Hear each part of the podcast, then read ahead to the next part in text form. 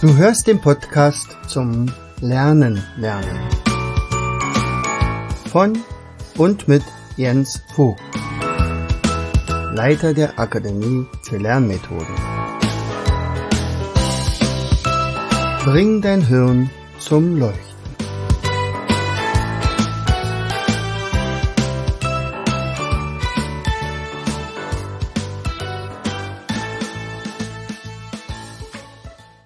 Und da sind wir schon wieder. Die Mette Springer aus Niedersachsen stellt sich gleich nochmal selber vor, bei uns Praktikanten, aber äh, bis vor kurzem vom Beruf her Schülerin. so. Hallo Mette, schön, dass du da bist. Hallo, jetzt hast du ja schon sehr viel gesagt, genau. Ich bin Mette, ich bin ja 19 Jahre alt, komme aus Niedersachsen, habe dieses Jahr mit Corona mein Abitur gemacht und ja, bin gerade bei dir als Praktikantin. Ja, genau. Und das nutze ich natürlich auch aus, herzlich gerne.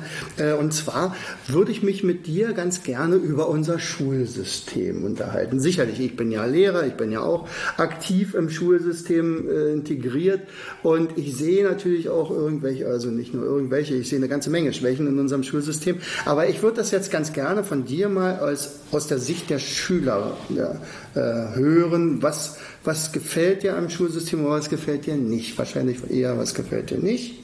Aber immerhin, du hast ja dein Abi geschafft. Genau. Und zwar nicht so schlecht. Ja. ja. Also es hat wunderbar geklappt sogar. Du hast aber auch tatsächlich ein paar mehr Möglichkeiten in der Hand gehabt. Also du warst ja zum Beispiel auch bei uns äh, schon mit dem NAS. Du hast also damit gelernt. Du hast mit anderen Lernmethoden gearbeitet. Aber ich will nicht zu viel vorweggreifen. Was ist dann dein Statement?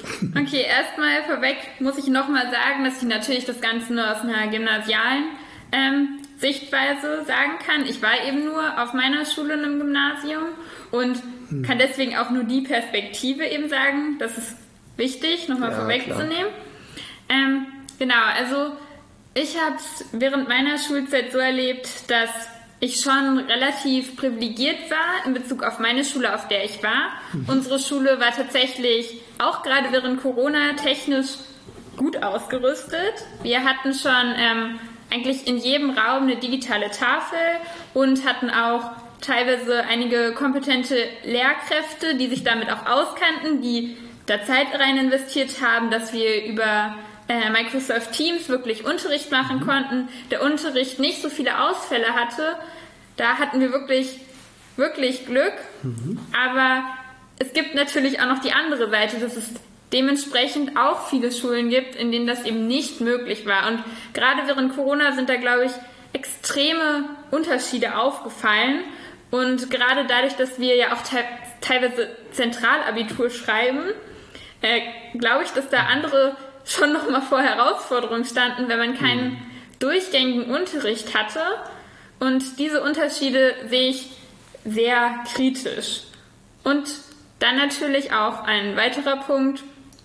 Ich finde, dass Schule Begeisterung am Lernen wecken sollte und dass das auch so ja mit einer der Kernpunkte sein soll. Mhm. Soziale Kompetenzen natürlich auch, aber eben auch Wissensvermittlung und Neugier wecken. Mhm weil man ja als Ziel sein Leben lang sich weiterentwickeln sollte und auch Neues lernen sollte. Und da sehe ich auch eine sehr große Lehrerinnenabhängigkeit. Ich hatte teilweise sehr, sehr gute Lehrkräfte, die mich wirklich inspiriert haben und auch geprägt haben, aber das waren immer wirklich die Menschen, die mit einer sehr großen Begeisterung für ihr Fach dabei waren mhm. und diese Energie auch ausgestrahlt haben. Und da sehe ich teilweise noch ja wirklich ähm, Lücken, dass wenn eben Personen das nicht tun, dass eben sich auch auf uns als Schülerin oder ich als eben, also in meiner Rolle als ehemalige mhm. Schülerin das gemerkt habe und eben auch häufig Lernen tatsächlich bei uns mit Anstrengung verbunden war. Mhm. Also es wurde eher negativ assoziiert, man musste es halt tun. Es war mhm. nicht einfach und Spaß, hm, endlich ist Pause so nach dem Motto und ja, können wir vielleicht noch ein Gespräch länger ziehen, dass wir noch nicht anfangen? Wann sind Ferien? Also es sind schon so Sachen, die einfach im Kopf verankert sind mhm.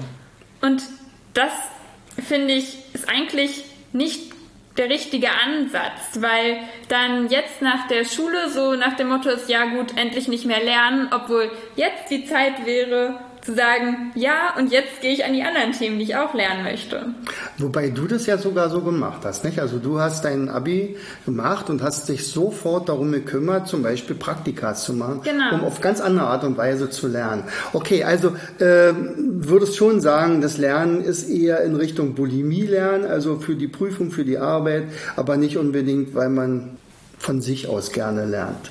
Genau, also auf jeden Fall beim größten Teil. Es gibt mhm. natürlich auch Einzelpersonen, die sich aber dann eh schon dafür interessieren müssen und der Ansatz, also der Anreiz dafür kommt meistens von außen. Ich habe zum Beispiel, also meine Mutter hat sich mit Lernmethoden beschäftigt, mhm. deswegen habe ich das von Haus aus auch schon mhm. mitbekommen. Aber wenn man eben das nicht hat, dann ist schon die allgemeine Stimmung eher so, hm, ja, auswendig lernen und am besten so, kann er ein Tag, ein Abend davor ist schon mhm. Ja sehr bekannt, diese Aussage. Also dieses berühmte Bulimie-Lernen. Genau. Also kurz vorher reinfressen und anschließend auskotzen. Genau. Also und danach aber weg haben. Also danach bleibt das Wissen ja definitiv nicht im Langzeitgedächtnis, in der Regel jedenfalls. Ja, das kann also, ich mir schwer vorstellen. Ja, ja, ja, das ist meistens so eine Sache, okay, abgehakt, nächste.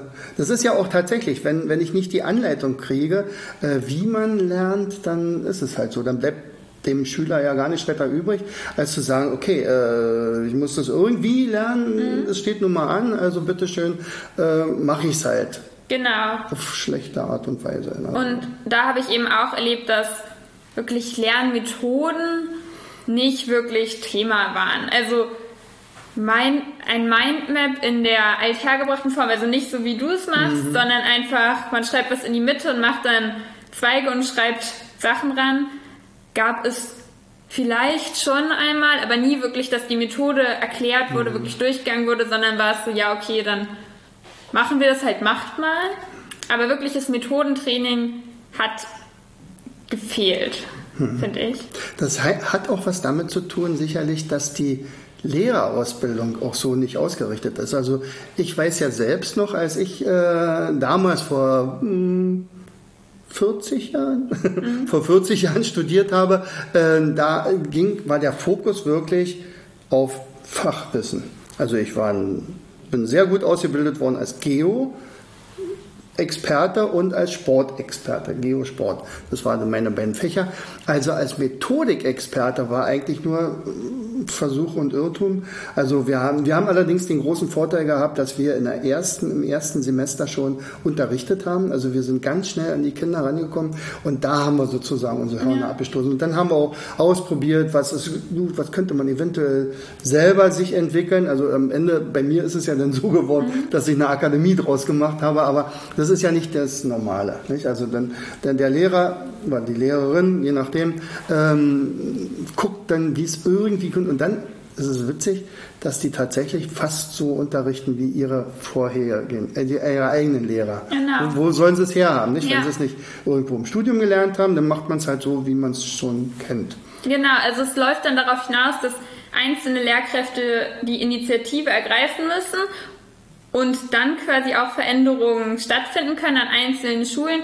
Aber deswegen, ich sehe das Problem auch eher noch tiefer als zu sagen, ja, ihr Lehrkräfte, ihr macht das ja, falsch, das wäre ja auch komplett der falsche Ansatz. Ja, Wenn man es nicht anders gelernt hat, wie soll man es anders machen? Ja, klar. Also im, Prinzip, also wir versuchen es ja von der Akademie jetzt so hinzukriegen, dass wir äh, mit bestimmten Dingen, also auch sowas anbieten. Nicht? Also mhm. du selbst hast ja die Schülercoach-Ausbildung gemacht. Mhm. Und so könnte ich mir vorstellen, dass in jeder Schule, äh, wenn, meinetwegen 10 bis 20 Superlerner sind, die also wirklich wissen, wie Lernen geht ob ich nun ein Gedicht lerne oder einen Vortrag halte oder Vokabeln mir irgendwie einprägen muss oder sonst irgendwas, mir Wissen erarbeiten, Wissen visualisieren, das lernt ja der Schülercoach mhm. alles. Und dann aber so eine kleine, naja, militaristisch ausgedrückt, kleine Lernarmee haben, die dann also die Lehrer tatsächlich nur unterstützen können. Ja, also ich kann mir gut vorstellen, dass das einen Unterschied machen würde. Und auch wenn man dem den Raum gibt und ein bisschen weg davon geht, möglichst effizient jetzt den Lernstoff quasi im Unterricht reinzuprügeln, mhm. und da von diesem ja, leistungsoptimierten ein Stück weit weggeht, glaube ich, dass es schon sehr sinnvoll ist. Ich persönlich bin ja auch ähm, Fan davon, mehr Praxis mit in die Schule reinzubringen. Mhm. Ich fände es cool, wenn es in den Schulen so wirklich Praxisprojekte regelmäßig gäbe, dass man auch mal raus aus der Schule kommt, mhm. Wissen anwendet, Wissen erfahrbar so macht. Das ist auch ein Ansatz, den ich interessant finde. Mhm. Und ich glaube, das so kombiniert auch mit den richtigen Methoden, Anwendung, aber auch Methoden kann sehr viel bewirken. Auch gerade in der Entwicklung von SchülerInnen, mhm. weil man ja eigentlich aus der Schule rauskommen soll mit einem gesunden Selbstvertrauen, mit Neugier, mit Lust, jetzt Neues zu entdecken und nicht mit dem, mit dem Glaubenssatz, wie du es ihr sagen ja, würdest. Ja, ja, hm. ich bin nicht gut in Mathe, ich kann das nicht gut. Einfach weil in der Schule vielleicht nicht die Methoden, nicht die Zeit war, um individuell darauf einzugehen. Hm. Und wir haben ja jetzt sogar noch dieses NAS for Kids entwickelt. Mhm. Nicht? Also du arbeitest ja, hast ja in der 12. Klasse, 12., 13., 13. war bei 12., 13. Ja, genau. Also da hast du ja mit dem großen NAS sogar mhm. gearbeitet. Also im Prinzip ja eigentlich schon das System, was für Studenten schon geeignet ist, wo ein Riesenhotel und du kannst die alle, die Zimmer belegen mit deinem ganzen Wissen und so weiter. Äh, sowas haben wir ja runtergedampft auf NAS for Kids. Mhm. Das heißt also, ab der fünften Klasse könnte man das schon einsetzen. Sag mal vielleicht mal ganz kurz nochmal dazu was. Also was, was bewirkt so ein System? Naja, das bewirkt natürlich, dass Wissen nicht einfach nur im Kopf rumschwirrt, sondern man es einsortieren kann und so auch einfacher darauf zurückgreift.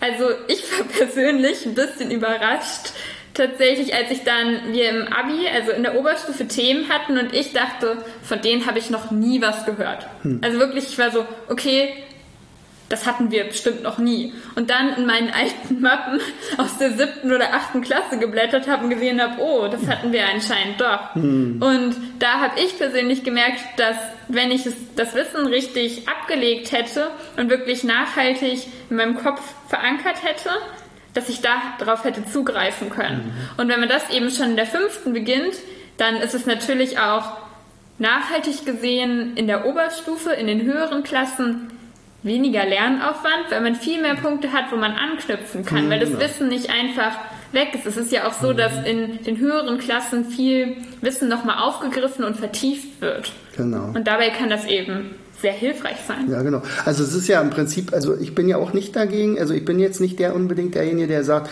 äh, 90 Prozent Lernmethoden und 10 Prozent Wissen. Das macht ja auch keinen Sinn, denn, denn ich brauche ja so ein Grundlagenwissen yeah. wenigstens. Und das ist genau das, also wer, wer so ein System nicht hat, der fängt natürlich immer von vorne an. Also jedenfalls gefühlt von vorne. Er sagt, okay, hast, so wie du es jetzt schon richtig gesagt hast, also auch noch nie, können wir nicht behandelt haben, definitiv nicht. Mhm. Und dann stehst du, doch schon komisch, blöd. Naja, fangen wir wieder von vorne an. Muss ich es halt nochmal lernen und nochmal und nochmal. Manchmal ist es dreimal, nicht? Und dann sitzt es immer noch nicht so mhm. richtig. Aber tatsächlich. Und du hast äh, dann auch damit von profitieren können dann nachher in deiner Prüfung? Ja, also auch von dem Format mit den Mindmaps, dass ich das ja. aufgearbeitet habe. Und ich glaube allgemein, dass ich mich mit Lernmethoden beschäftigt habe, mit wie wiederhole ich Sachen, mhm. denn zum NRS-System gehört ja auch dieses Wiederholungssystem. Mhm, genau. Und dadurch, dass ich da die Hintergründe hatte und wusste, okay, ich kann mir das nicht so gut merken, vielleicht baue ich mir eine Eselsbrücke, vielleicht mache ich ein Bild dahin, dass ich mir das besser einprägen kann. Das, davon habe ich schon, denke ich, sehr profitiert. So, jetzt machen wir dich in zehn Jahren zum, zur Bildungsministerin. So, also du kriegst jetzt den Auftrag, das Bildungssystem komplett zu ändern. Was würdest du anders machen? Oh, ähm, das ist jetzt eine Herausforderung. Ja? Ich würde nur einige Ansätze machen, weil dafür ich sage, also ich persönlich mich auch noch nicht so ganz von der Fachkompetenz so in der Lage sehe, doch, jetzt doch, alles bis dahin zu übergreifen. Bist du, das. du bist bis dahin Learn-to-Learn-Trainer, du bist Schülercoach, du hast eine Riesenerfahrung als Schülerin.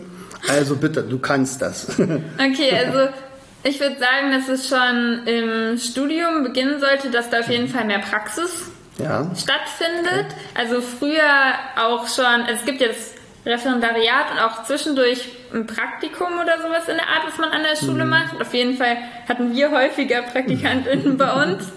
und dass man das noch häufiger macht, wirklich schon früher ins Unterrichten kommt mhm. und Kontakt zu SchülerInnen hat, dass eben auch nicht man am Ende, am, am Ende seines Studiums merkt, okay, das ist nichts für mich, aber jetzt mhm. habe ich so lange studiert und dass da das früher die Erkenntnis kommen kann, wenn das vielleicht nicht das Richtige ist, was ja auch vollkommen okay ist, das zu sagen.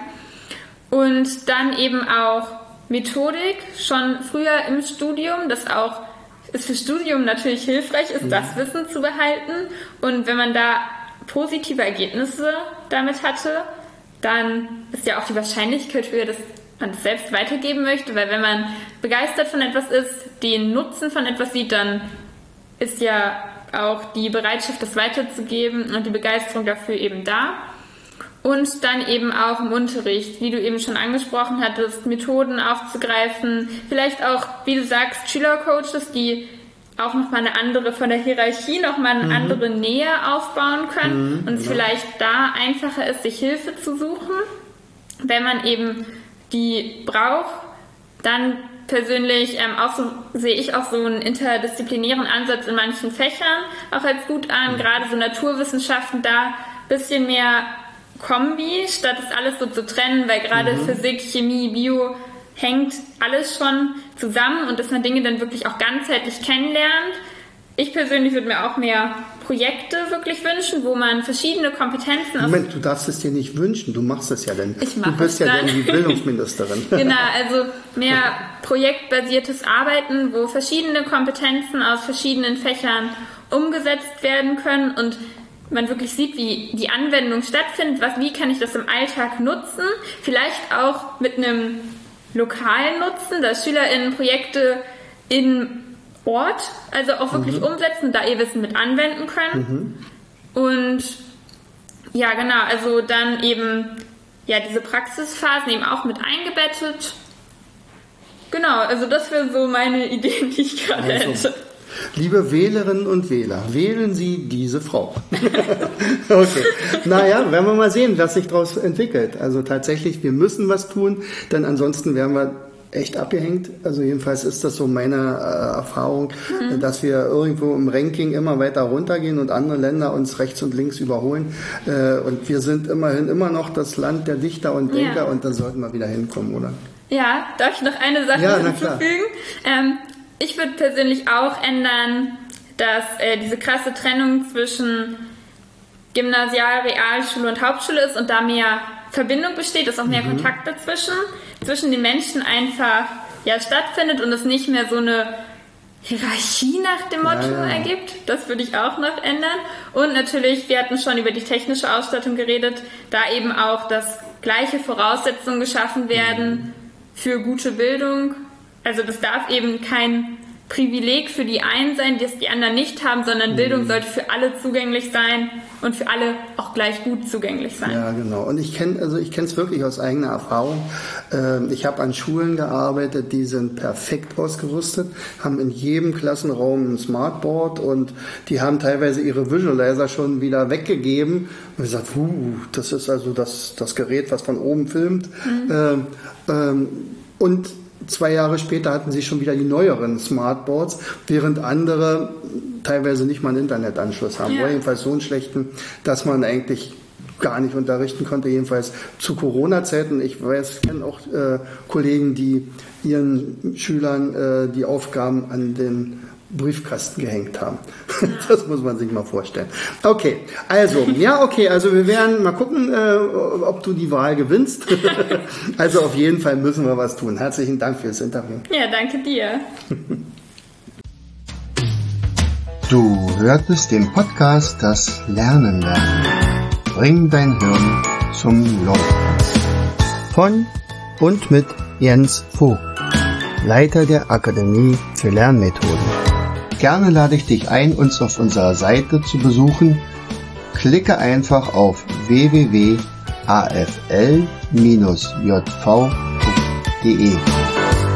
Hier findest du weitere wertvolle Hinweise, die dein Lernen leichter machen. In unserem Shop www.mindmaps-shop.de wirst du viele praxiserprobte Produkte rund ums Lernen. Bis zum nächsten Mal. Dein Jens.